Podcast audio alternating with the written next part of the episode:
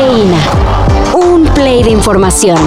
Titulares nacionales, internacionales, música, cine, deportes y ciencia en cinco minutos o menos. Cafeína.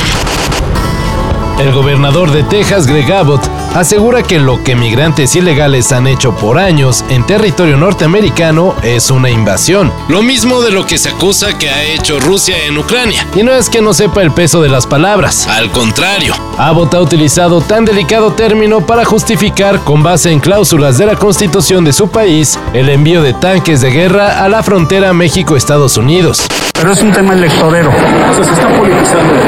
Sí, porque la bandera para el Partido Republicano más fácil es la migración.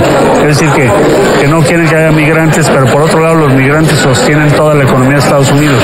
¿Cómo ven? Así se manejan en el país que siempre dice que busca la paz.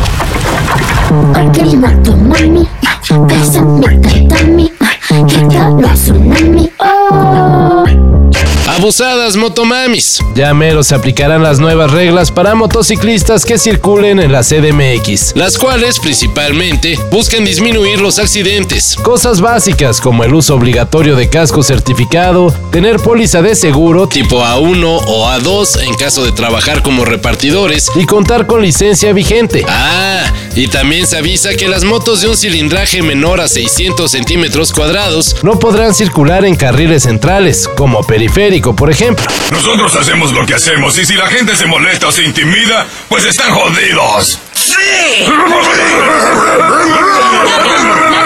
en realidad. Todos saben que la gente que ansía atención tiene que disfrazarse y hacer el mayor ruido posible. Y esos son ustedes y las adolescentes. Todo esto comenzará a aplicarse a partir del primero de diciembre. Muchos paisanos llegaron a Qatar 2022 con una fórmula en la cabeza. Empatar con Polonia, perder contra Argentina y golear Arabia Saudita. Bueno, habrá que hacer nuevas cuentas. Lo impensable, lo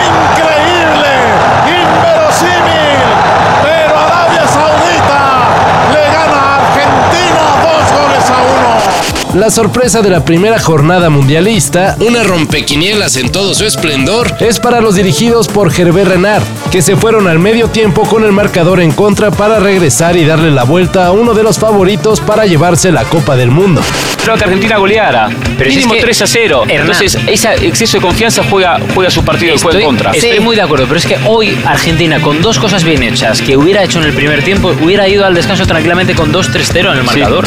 La última vez que Argentina perdió en su debut mundialista fue en Italia 1990. Por cierto, ¿ya escucharon las cosas que da el fútbol? Es una producción de sopitas.com y le pueden echar una oreja en donde sea que escuchen podcasts. Según un estudio realizado por la plataforma Fandom, los fans de los superhéroes están ya un poquito cansados de tanto universo y multiverso. Y pues cómo no, desde 2008 cuando se estrenó Iron Man a la fecha, Marvel ha echado 29 películas y 19 series en los que conviven más de 700 personajes. Sin embargo, 81% de los mismos fanáticos aseguran estar dispuestos a rifarse como los grandes y ver cualquier estreno del MCU. Y por cualquiera, es en serio, cualquier cosa que tenga relación con el universo cinematográfico de Marvel. Por cierto, los fanáticos de DC son un poquito más selectivos. Solo el 67% consumen todo lo que les ofrecen. Y reitero, todo esto sin, oh, el Joker es como el Satanás, el diablo que ríe, ni nada por el estilo. O con cosas como, o sea, es que no es el Joker, él es espíritu de la locura.